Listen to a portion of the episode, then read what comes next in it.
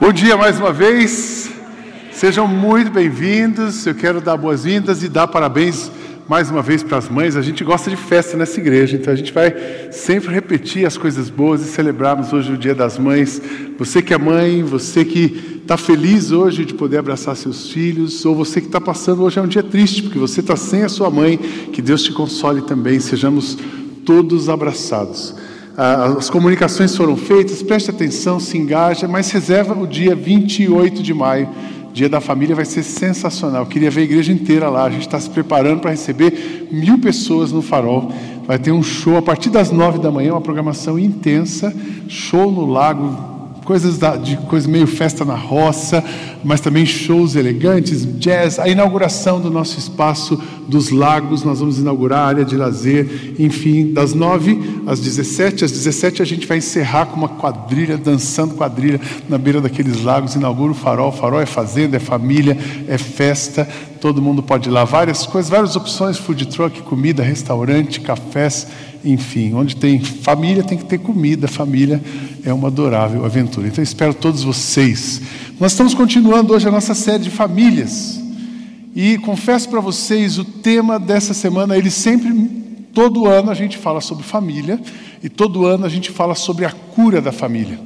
A gente falou no domingo passado a pressão que uma família está sofrendo. Se você não ouviu a mensagem do domingo passado, já está no YouTube, os propósitos de Deus para a família, a gente falou sobre isso, era um, um, um, ponto de partida. Mas hoje eu quero falar sobre a cura da família, cura e perdão na família. Deus criou a família é para ser um porto seguro, um lugar de bênção, um lugar de cuidado. Família é o lugar onde que você sempre vai ser cuidado, deveria pelo menos ser assim mas ah, muitas vezes as dores e as lutas e as doenças da família machucam a família, machucam pessoas. E muitas vezes nós somos, eu dei o exemplo na semana passada do porto e dos barcos, muitos barcos a derivas, nós nos tornamos adultos feridos e muitas vezes feridos ah, pelas dores da família, pelas doenças da família. Diferente de um transtorno, quando eu falei sobre o transtorno do déficit de Jesus, transtorno não é uma doença, ele não tem cura, ele, a gente melhora a condição uh, do paciente, mas a doença ela tem cura. Então nós podemos ser curados das nossas doenças. E aí, quando eu falo de doença, de cura na família, eu, que doença estou falando? Nós estamos falando de dores, desalinhamentos, uh, pessoas machucadas. Cada um de nós se você olhar bem a sua história, você vai perceber que muito daquilo que você sente dor tem a ver com a casa onde você é, nasceu, com as coisas que aconteceram lá. Eu, quando eu fiz a, a minha formação na terapia sistêmica, para você se tornar um terapeuta sistêmico, você passa por um processo chamado genograma familiar. Em um, um tempo você faz o seu, o seu, genograma, você conversa com a sua família original, com a sua família ah, nuclear e expandida e começa a analisar isso e, e faz um traço da sua história. E eu percebi na minha história familiar, a minha família, aquela família que eu contei para vocês, 19 tios, mais 13 do lado da mãe, a família do meu pai era uma, uma família de conflitos. Eu, Sidney, sou uma pessoa, você olha na primeira página assim, o Sidney é tão bonitinho, uma belezinha o Sidney. Mas quem trabalha comigo todo dia sabe que eu sou, eu aperto o parafuso, eu sou direto. Eu falo, eu sou digital, eu falo e escuto aquilo que eu estou ouvindo e estou falando aquilo que eu estou falando. Então, assim, Coitada da Kátia, que convive comigo 24 horas. E aí eu percebi que eu era uma pessoa assim muito conflituosa. Eu estou falando de quatro anos atrás, falei assim, por que, que eu, eu, eu administro tanto conflito e às vezes eu gero conflito? Eu me irrito fácil, eu saio fácil dessa história. Quando eu fiz o meu genograma, eu descobri e percebi que a história da família do meu pai, os 19 irmãos, aquela família tem uma história de conflitos. Quando a família se reúne, é tudo bonitinho, ninguém fala mal de ninguém. Mas quando eles estão separados, é um conflitando com o outro. E não se resolve problema, só se gera conflito. Falei, entendi, porque eu sou daquela família. Jesus me cura, porque eu não quero. Estou muito mais suave, né, Betinha? Muito mais, muito mais suave. Estou muito mais suave. Estou falando sério, porque a gente pode mudar. Amém, irmãos? Todas as doenças da sua família, elas existem. Mas todas as doenças da sua família podem ser curadas. Essa é a boa palavra da manhã. A gente é doente, a gente tem as doenças, mas nós podemos ser curados. Os recursos para recuperação, restauração e equilíbrio da sua família já estão na sua família. Deus já capacitou você para viver bem e as suas escolhas te levarão para um caminho de satisfação ou de necessidade. Eu gosto de lembrar disso e eu tenho convicção disso por causa do plano de Deus para sua família. Sou eu que conheço os planos que eu tenho para vocês: prosperidade e não desgraça, um futuro cheio de esperança. Sou eu, o Senhor, quem está falando, maior que seja a dor que você já passou ou está passando na sua família, muito maior do que essa dor é aquilo que Deus tem para você, para sua família, para o seu casamento, para as suas dores. O remédio que Deus tem para você é muito maior poderoso do que a dor que sente no seu coração hoje. Amém, irmãos? Doenças da família. Quais são as doenças da família? E quando eu olho para a família, é muito. Família é tão, é tão bonito trabalhar com família, é tão bonito ouvir uma família, que eu, quando penso na família, eu dou uma viajada. Eu podia ficar falando com vocês a manhã inteira aqui, mas eu prometo que vou honrar os horários ali por causa do dia das mães e festas, almoços e etc. Mas quando a gente fala de doenças da família, existem as doenças visíveis. Vou dar um exemplo, alguns exemplos de doença visível. O marido que bate na mulher é uma doença visível. Quando um homem agride uma mulher, e agora as mulheres também agridem os homens, quando existe uma agressão na família, isso é uma doença visível, a violência. A raiva de um pai com seu filho é uma doença visível. A muleta, tem gente que fala assim: bom, peguei uma muleta, então eu começo a usar uma muleta, nunca mais ele chega perto de mim. A muleta que uma pessoa usa para se distanciar de outra é uma doença visível. E às vezes a muleta não é uma muleta, a muleta é um, um, um, subterfúgio, trabalho. Bom, eu não quero me aproximar do meu marido, eu não aguento mais aquele cara. Então eu saio seis e meia de casa, saio sete do trabalho, faço pós-graduação à noite, daí invento o quinto MBA, chego em casa meia-noite e eu só vou ver o traste no sábado. Aí sábado eu durmo mais tarde, depois eu ponho ele para jogar tênis, eu encontro com o traste sábado à noite. Eu faço sacrifício, domingo eu vou para a igreja, porque aí pelo menos eu fico servindo na igreja o dia inteiro, eu não vejo o traste. Segunda-feira eu volto para a minha vida. Isso é uma doença visível. Você nunca viu isso acontecer, né? Tem as doenças invisíveis. Doenças invisíveis, presta atenção. Silêncio que fere. Eu tenho um problema, eu decidi nunca mais falar nada sobre isso. É um silêncio que fere, fere você e fere o outro. Os filhos prisioneiros, doenças invisíveis, filhos prisioneiros ou filhos carcereiros. Tem filhos que aprisionam seus pais nas suas doenças. Tem pais que aprisionam os seus filhos nas suas doenças e não deixam os seus filhos se desenvolverem. São doenças invisíveis. Olha que interessante esse exemplo. O hipocondríaco e a esposa compassiva, compreensiva. Você está com dor? Você, você, adora tomar remédio, você foge das suas lutas e você foge de você mesmo tomando remédio. Aí você tem uma esposa compreensiva, e aí, meu amor, você está com dor? Tudo que ela não pode te oferecer, ela oferece, é o remédio. Ou o contrário, ah, e tem a autossabotagem, a pessoa que ela tem tudo para ser feliz, ela tem todas as condições, mas ela vai sempre para um lugar de vítima, ela vai sempre para um lugar de não me quero. Eu, eu, conheço uma história muito interessante. Eu aconselhava uma pessoa uma vez e ele me dizia assim, pastor, eu tenho um problema, eu não consigo dar certo. Eu, olha, eu, eu prospecto o cliente, eu tenho um escritório bacana, eu faço, mas na hora eu não consigo concretizar nada. E está muito difícil a minha vida, a situação financeira, a situação no casamento. Papapá, papapá, papapá. Ele assim, eu acho que tem uma maldição no meu escritório. Eu queria que o senhor fosse orar lá por mim um dia. E a gente vai, a gente olha. Eu sou batista pentecostal, eu acredito nesse negócio, né? Aleluia, né, Beto? E eu fui lá orar. Eu falei, um dia eu vou lá no seu escritório orar por você. Cheguei no escritório dele, no escritório arrumado, tal. Tinha um computador que ele trabalhava. Na, no computador dele tinha uma foto de um senhor assim. Eu disse, quem é essa foto? Ele é meu pai. Eu falei, e como é que era a relação, a sua relação com seu pai? Ele disse assim, o meu pai, ele cresceu dizendo para nós assim, nós somos pobres e você nunca vai ser rico. Então você não pode ser rico. Você é filho de uma família pobre, você tem que se manter nesse lugar e tal, tal, tal, tal, tal, tal, tal, tal, tal. E ele cresceu ouvindo isso. Quando ele se torna um empresário e tal, o que, que ele faz? Que fala que ele levou para o escritório dele a foto do pai no computador dele. Todo dia ele liga o computador, o que, que ele escuta? Você não pode ser rico, você nasceu para ser pobre, suas coisas vão dar errado. assim, eu vou orar, mas também posso sugerir você tirar a foto do seu pai. Você lembra dessa história que você me contou? Então, hoje eu quero quebrar essa palavra maldita que foi dada a você pelo seu pai. Você ouvir, você ouvir do seu pai, você não pode ser rico? Inconsciente, é claro que com inconsciente, nenhum pai vai desejar isso para o filho de, boa, de bom coração, e, e nenhum filho vai ouvir isso e acreditar nisso mas inconsciente aquilo vai se tomando. Então, a hora que você tem um negócio, você vai lá e cria alguma coisa. Você não pode, você não é. Você... Por isso que é importante a gente ter o CR, por isso que a gente trabalha com o CR aqui, para você revisitar a sua história e a gente não se tornar prisioneiro, não ser um adulto filho de um prisioneiro, pai que já morreu. Aí você leva a foto do seu pai que já morreu para ouvir todo dia o que ele falou para você na adolescência. Perceberam uma doença invisível na família? Mas tem as doenças emocionais, ressentimento, mágoa, depressão, todas essas coisas, esse sentimento, mágoa, depressão, vai, é, um, é um funil e é um espiral descendente. Primeiro você fica ressentido, primeiro você fica magoado, aquela mágoa não curada vira um ressentimento, que vira uma tristeza profunda, que vira uma depressão, e que você chega lá no fundo do poço, daqui a pouco você se torna uma pessoa bipolar, que você não lida mais com as emoções, doenças emocionais que vão na família, ira, conflitos tem, existe um caminho suave para resolver problema que não seja um conflito.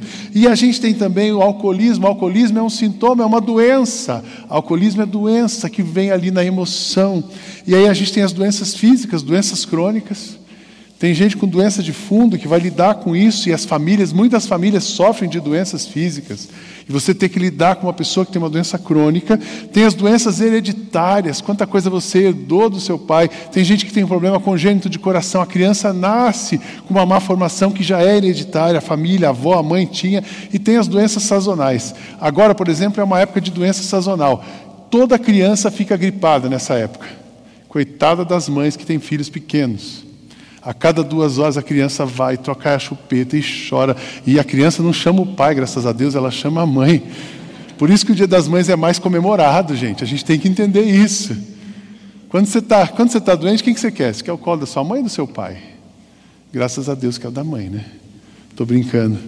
Mas eu vejo, eu vejo ali minha filha lutando com aquela história, duas crianças pequenas, Sara um pega no outro, a hora que o outro pega, pega no outro, e passa gripado, e é o peito chiando, e a mamadeira que não, que não desce, quando desce volta tudo. Que situação! Doenças sazonais.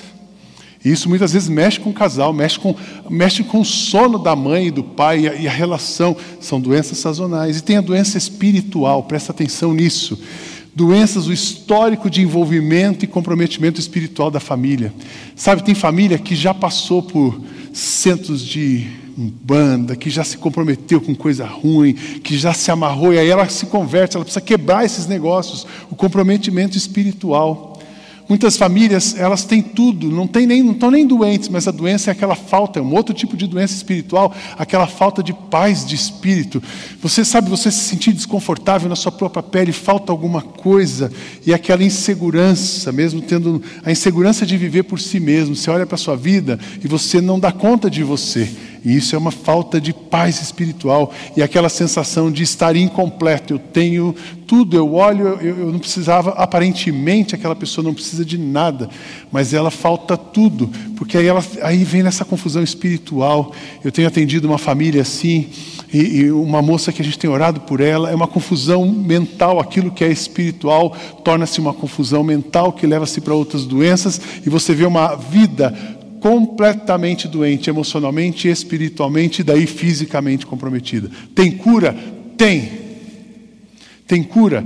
Tem. Não há nada que a presença de Jesus não possa curar. Amém, irmãos? Não há nada que a presença de Jesus não possa curar, não há nenhuma dor que ele não possa dissipar. Para isso, nós vamos olhar a família de José.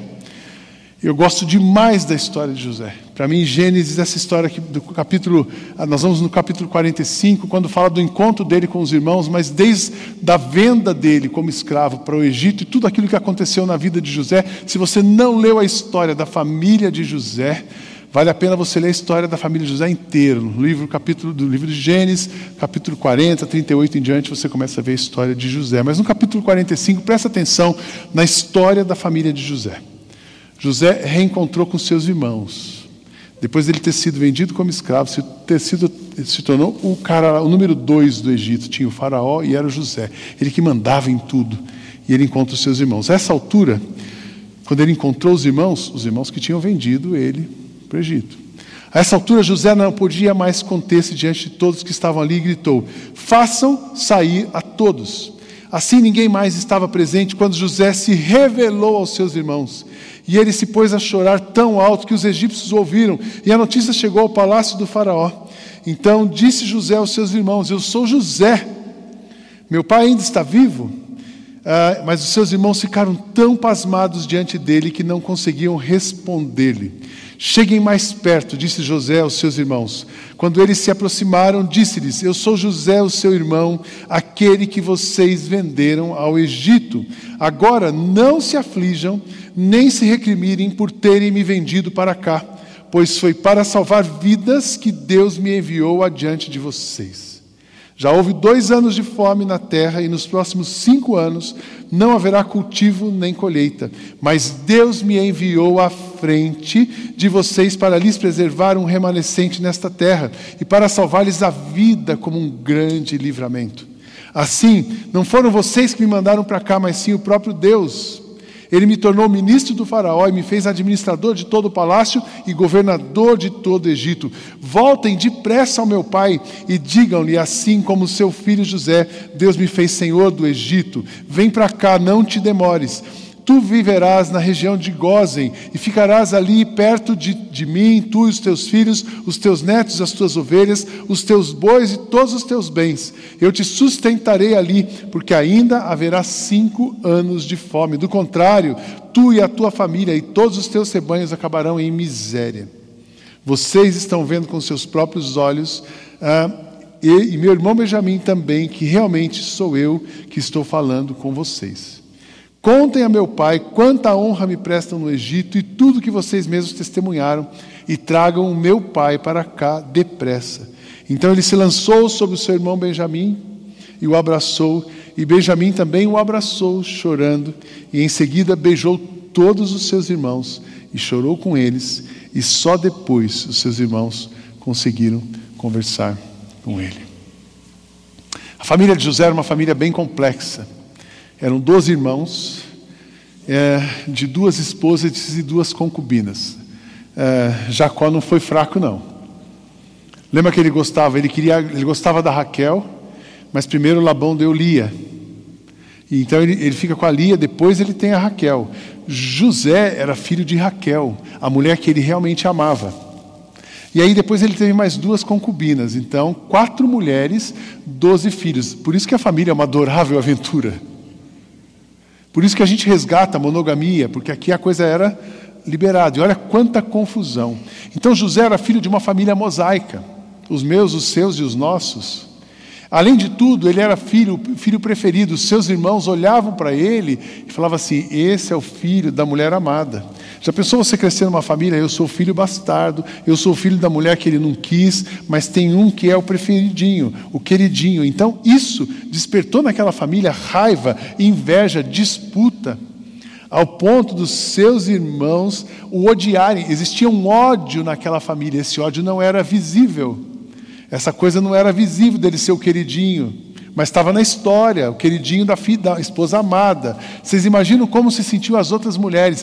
José ter sido vendido, elas não foram elas que venderam José para o Egito, mas elas devem ter sentido um alívio de ver que os filhos dela teriam oportunidade quando o filho da outra foi embora. Então José é vendido, o ódio chegou a tanto que ele é vendido como escravo.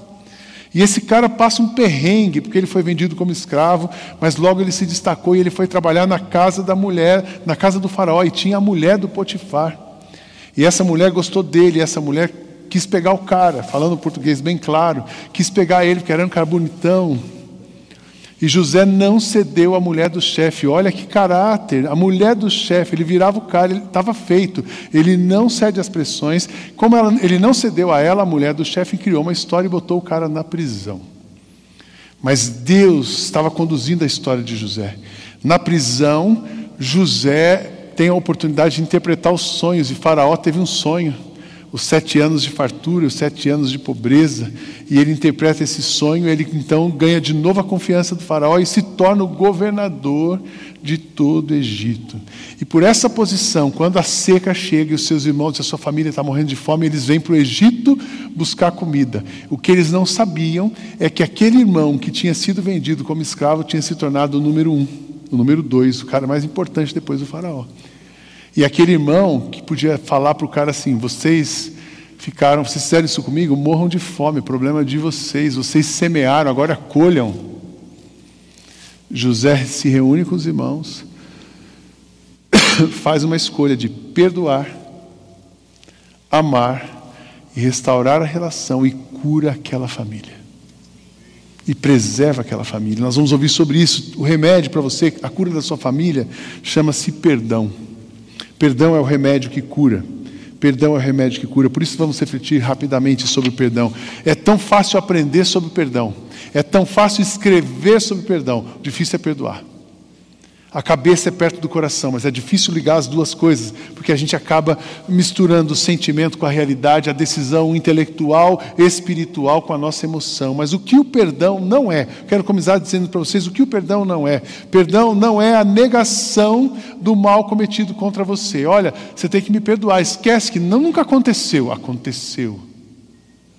Eu acho interessante que José chegou, mas disse, disse para os seus irmãos: cheguem mais perto, disse José aos seus irmãos. Quando eles se aproximaram, ele diz assim: Olha, eu sou José, aquele irmão que vocês venderam no Egito. Mas não se aflijam, não se incriminem por terem me vendido para cá, pois foi para salvar vidas que Deus me enviou adiante de vocês. Tinha uma situação da família, imagina o seu irmão te vender como escravo, mas José estava aqui, ó porque ele entendeu que a vida dele era um plano de Deus. Mas ele não fala, ele, assim, vou fazer vistas grossas, eu vou botar embaixo do tapete essa, essa historinha dos meus irmãos. Ele não botou historinha debaixo do tapete. Perdoar não é colocar sentimento e história embaixo do tapete. Isso é guardar sentimento. Sentimento ilhado, morto e amordaçado volta a incomodar. Aí volta para cima. Você perdoar é, não é a negação, mas é você lembrar de tudo que aconteceu. Quando eu estou fazendo um processo terapêutico com algum casal, em algum momento da caminhada, das sessões, eu faço a sessão do perdão. Eu digo assim para a mulher e para o homem: você vai escrever tudo que ela deve para você, e você vai escrever tudo que ele deve para você. E eu faço a, a sessão de, de rasgar a conta, de pagar a conta. Normalmente, quando eu falo para o homem assim, tudo que ela está devendo para você, vem quatro linhas. Para a mulher, tudo que ele está devendo para você, quatro páginas. As mulheres não esquecem, preste atenção, homens. Você fala uma besteira e vai dormir e esqueceu. A mulher ouviu aquela besteira, ela vai ficar com ela até ela fazer uma sessão terapêutica e queimar a nota com você. E, e nota não paga, tem juros compostos, sobreposto. É aquele juros mais caro do mundo, é a dívida que você tem com a sua mulher. Então, é importante você não negar o mal cometido. Que o perdão não é? Perdão não é esquecimento. Ah, ele perdoou e esqueceu. Não, depois que ele despediu dos seus irmãos e ao partir ele disse: Não briguem pelo caminho. José sabia quem eram os irmãos dele. José sabia a índole dos irmãos dele, então ele dá um toque para eles. Ele, ó, eu não esqueci do que vocês fez, do que vocês fizeram. Como diz o Miroslav Wolf, é um cara que escreve sobre ah, relações na, na pós-modernidade, ele diz: perdão não é esquecimento, é aprender a lembrar bem. Aprender a lembrar bem é uma chave para a redenção do passado. E a própria redenção do passado está inserida numa história mais ampla, que é a restauração, restauração integral divina do nosso mundo falido. Restauração essa que inclui o passado, o presente e o futuro. Para você ter paz no presente, o seu passado precisa ser restaurado. Para você ter paz no presente, aquilo que te ofendeu precisa ser posto à mesa. Tem um provérbio finlandês, eu gosto muito disso. Ele diz o seguinte: o que é você restaurar uma relação? E ele fala, pensa num peixe. É você pegar o peixe, colocar em cima da mesa abrir o peixe, tirar a escama do peixe, abrir o peixe, limpar o peixe, lavar o peixe, temperar o peixe e deixar o peixe junto. Isso é restauração de uma relação. Mas é cheiroso tirar a escama de peixe? Não. É cheiroso abrir um peixe? Não. É bom preparar um peixe junto? Mais ou menos. É bom ver o peixe ficar pronto? É, é bom comer o peixe junto? É maravilhoso. Mas a restauração, ela vem do passado, do presente e do futuro. O que o perdão não é? Perdão não é retribuição. Bom, eu perdoei, mas você vai ter o troco. Para eu perdoar, eu preciso dar o troco. José não deu o troco para seus irmãos. Se ele fosse dar o troco, ele disse assim, cara, volta lá para o Egito, problema de vocês. Vocês escolheram, vocês semearam mal. Não, José fala, chama os irmãos, traga todo mundo. No versículo 18 ele fala para assim: Eu lhes darei o melhor da terra do Egito e vocês poderão desfrutar dessa fartura. Viram o que é perdão? Ele tratou a situação ele continuou um olho no peixe, outro no gato, inocente como a pomba, prudente como a serpente, porque a relação com seus irmãos era complexa, mas ele decidiu dar o melhor para o irmão. Ele decidiu de novo começar, recomeçar a partir de um ponto de restauração. Muitas vezes um, uma mulher, o marido adulterou.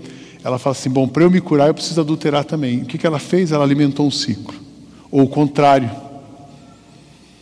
Muitas vezes você foi ofendido Aí você fala assim: bom, então agora eu fico uma semana sem falar com ela, você ofende duas vezes. E aí você entra numa relação, num ciclo destrutivo de relações. Mas o perdão não, não, é, não é retrucar, não é ah, você devolver aquele mal com outro mal. Mas o que o perdão então faz? Para que a gente possa entender o perdão.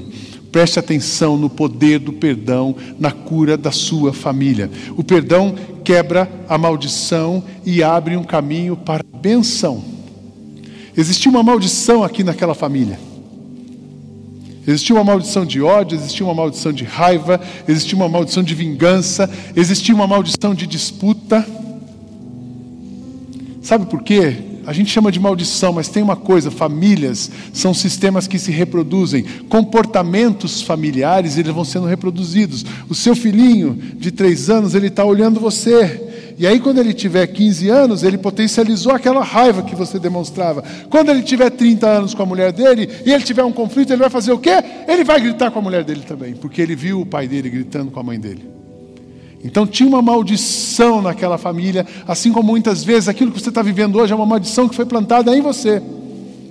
Mas tem uma coisa: o perdão quebra a maldição e abre um caminho para a bênção. Jacó abençoou a família de José, depois abriu a bênção, quando ele então traz o seu pai, quando ele então traz os seus irmãos, o próprio pai abençoa. O pai diz: são esses que formaram as doze tribos de Israel, e foi isso que o seu pai lhes disse ao abençoá-los, dando a cada um a bênção que lhe pertencia. A bênção era de Jacó, era do pai, é do pai para os filhos, mas aquela, aquele comportamento da família que atrancou, atravancou essa bênção. Aquele ato dos irmãos venderem o irmão bloqueou a bênção. Mas o perdão de José para os seus irmãos desbloqueou a bênção, desbloqueou a bênção, quebrou a maldição e chegou a bênção. Percebem isso? Deus tem uma bênção para a sua família. E muitas vezes essa bênção vai ser liberada através do perdão que está no seu coração, da sua escolha de perdoar. O perdão, o que o perdão faz? O perdão transforma a vítima em o autor da sua própria história. José tinha todos os motivos para chegar diante do seu terapeuta e dizer assim: Olha, tudo bem, eu vou dar comida para os meus irmãos, mas eu não quero trazê-los do Egito. Eu mando alguém entregar lá. Eu pego o iFood, eles entregam. Existe um iFood aqui no Egito que entrega lá para eles.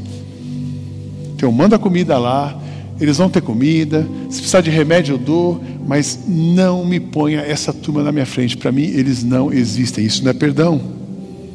Sabe por que não é perdão? Porque você fica ressentido, você fica magoado, aí você cultiva aquilo que era a doença da sua família, começou, continuou sendo cultivada no seu coração.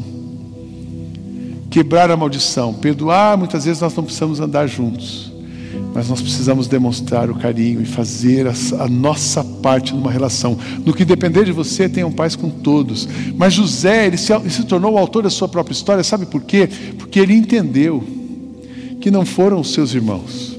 Ele entendeu que não era a sua família complicada, ele entendeu estava dentro do plano de Deus. Foi Deus, ele disse para os seus irmãos: Foi Deus que me colocou aqui para preservar vocês. Foi Deus que me sustentou aqui para chegar nesse momento. Foi Deus que está trazendo vocês para cá hoje. Foi Deus, através dele, que hoje eu consigo oferecer para vocês o melhor do Egito. Então ele se tornou de vítima. Ele se torna o autor da sua história. De vítima, ele, ele se torna um colaborador. José perdoou os pecados e José chorou com seus irmãos. José chorou diante dos seus irmãos. E eu acho que aquele foi o choro de lavar a alma, ele precisava lavar a alma. Foi a fala mais forte dele, foi aquele choro diante dos seus irmãos. Vi uma fala mais forte ainda, quando ele abraça o seu irmão Benjamim e abraça todos os seus irmãos e beija aqueles irmãos e chora com eles. O processo de perdão na sua família vai levar você a abraços, vai levar você a choro, vai levar você a arrependimento, vai levar você a uma satisfação. José foi capaz de ver a história do ponto de vista não de vítima, mas de alguém que estava sendo moldado por Deus para realizar uma grande obra de Deus. Quando você não perdoa, presta atenção nisso. Quando você não perdoa, você carrega uma história de vítima, mas quando você perdoa, você se torna o autor de uma nova história. Talvez a cura da sua família, a cura do seu casamento vai começar com você. Eu vou perdoar, eu vou dar passos, eu vou começar um processo de restauração. Perdoar é reescrever a sua história, olhar o passado sem dor, viver o presente com leveza e construir um futuro melhor. Eu vou repetir: perdoar é reescrever a sua história olhar o passado sem dor, viver o presente com leveza e construir um futuro melhor. Quando você perdoa, você sai do papel de vítima, você quebra uma maldição na sua família e você abre um caminho para a bênção de Deus chegar na sua família, no seu coração, nas suas relações e de fato você viver o plano de Deus para a sua família. Eu quero concluir dizendo para você, puxa Sidney, essa palavra de perdão está vindo tanta história na minha cabeça. Tem história de ontem, tem história de antes de ontem, tem história da minha infância.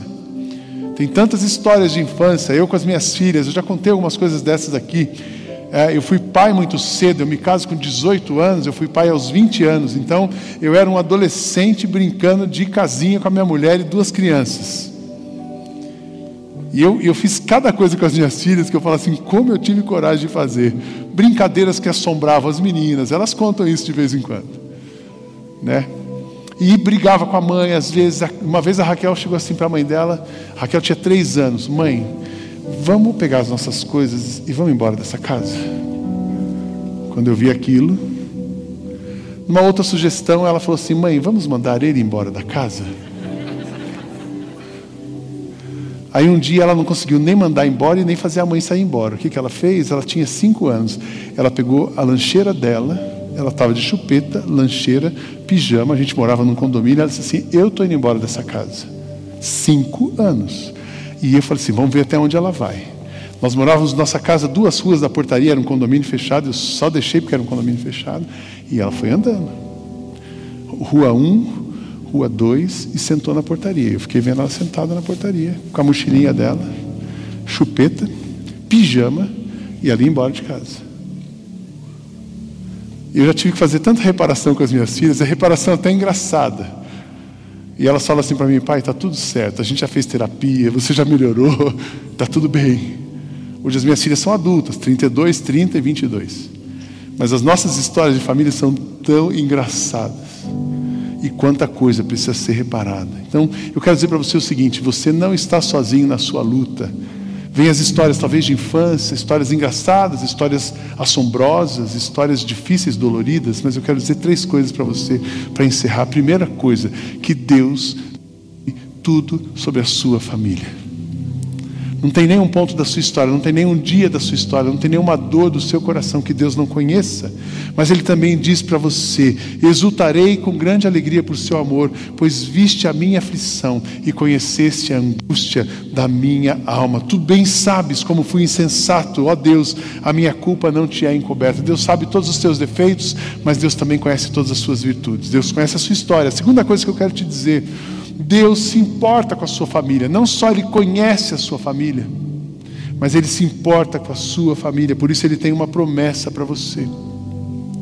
Como um pai tem compaixão dos seus filhos, assim o Senhor tem compaixão dos que o temem, pois ele sabe que fomos formados e lembra de que somos pó. Ele tem, ele tem um plano para a sua família, Deus conhece a sua dor, Deus sente a sua dor com você e Ele está pronto para mudar a sua história. E a terceira e última coisa que eu quero dizer para você é que Deus pode curar você e curar a sua família. Amém, irmãos?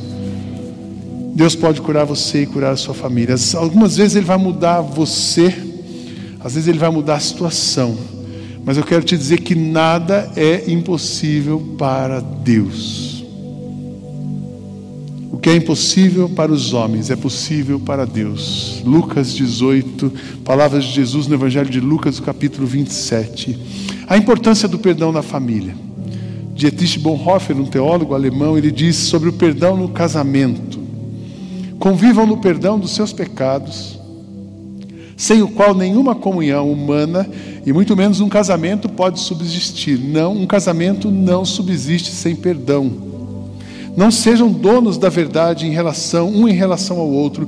Não julguem nem condenem um ao outro. Não se julguem superiores ao outro. Não empurrem a culpa para o outro, mas acolham-se assim como vocês são e perdoem-se diariamente de coração. Normalmente, quando a gente tem um problema, a culpa é da minha mulher, a culpa é do meu marido. Eu já joguei a toalha, eu não aguento mais esse cara. Eu já joguei a toalha, eu não aguento essa mulher.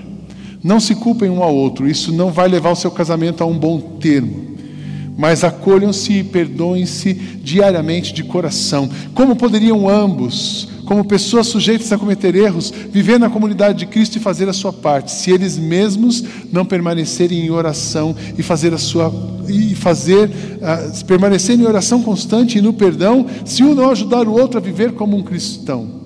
Aí muita coisa depende do bom começo e da prática diária, desde o primeiro dia do casamento de vocês até o último tem de valer. Acolham-se mutuamente para o louvor de Deus.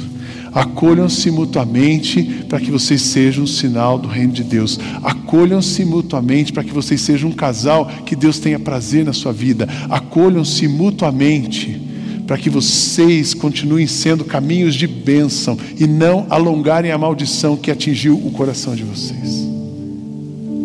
Acolham-se mutuamente. Casais, casais, acolham-se mutuamente. Ponham peixe na mesa, conversem. Não conseguimos mais fazer isso, Sidney. Procurem ajuda. Eu e todos os pastores estamos à disposição. A Dolly, cuidando das mulheres, está à disposição. Os nossos terapeutas estão à disposição. Médico, se já virou uma doença, psiquiatra está à disposição. Essa igreja tem gente, os líderes de CR, líderes de grupo, enfim, essa gente tem gente que cuida de gente. Você não precisa conviver com a dor da mágoa, com a maldição da sua família, com a doença que tem afligido o seu coração. Você, Deus conhece, Deus sabe, Deus está pronto para corrigir isso. Isso é o perdão. Eu quero terminar dizendo: o perdão devolve o sabor da vida e o prazer de viver. A banda pode chegar aqui e guarde isso: o perdão devolve o sabor da vida e o prazer de viver. Quando você perdoa, você, opa, é como tirasse escamas dos seus olhos. Quando você perdoa alguém, é como se aquele céu escuro se abrisse e se tornasse um céu azul. Quando você perdoa alguém, o seu coração se abre para amar e ser amado. Quando você perdoa alguém, você está saindo de um papel, de um lugar de dor e dando passos na direção de um lugar de satisfação, de vida, de alegria, que é a vida que Jesus planejou para você. Quando eu atendo uma família num conflito, eu tenho, eu tenho um ponto de partida que é o ponto de chegada. Eu começo com o final em mente.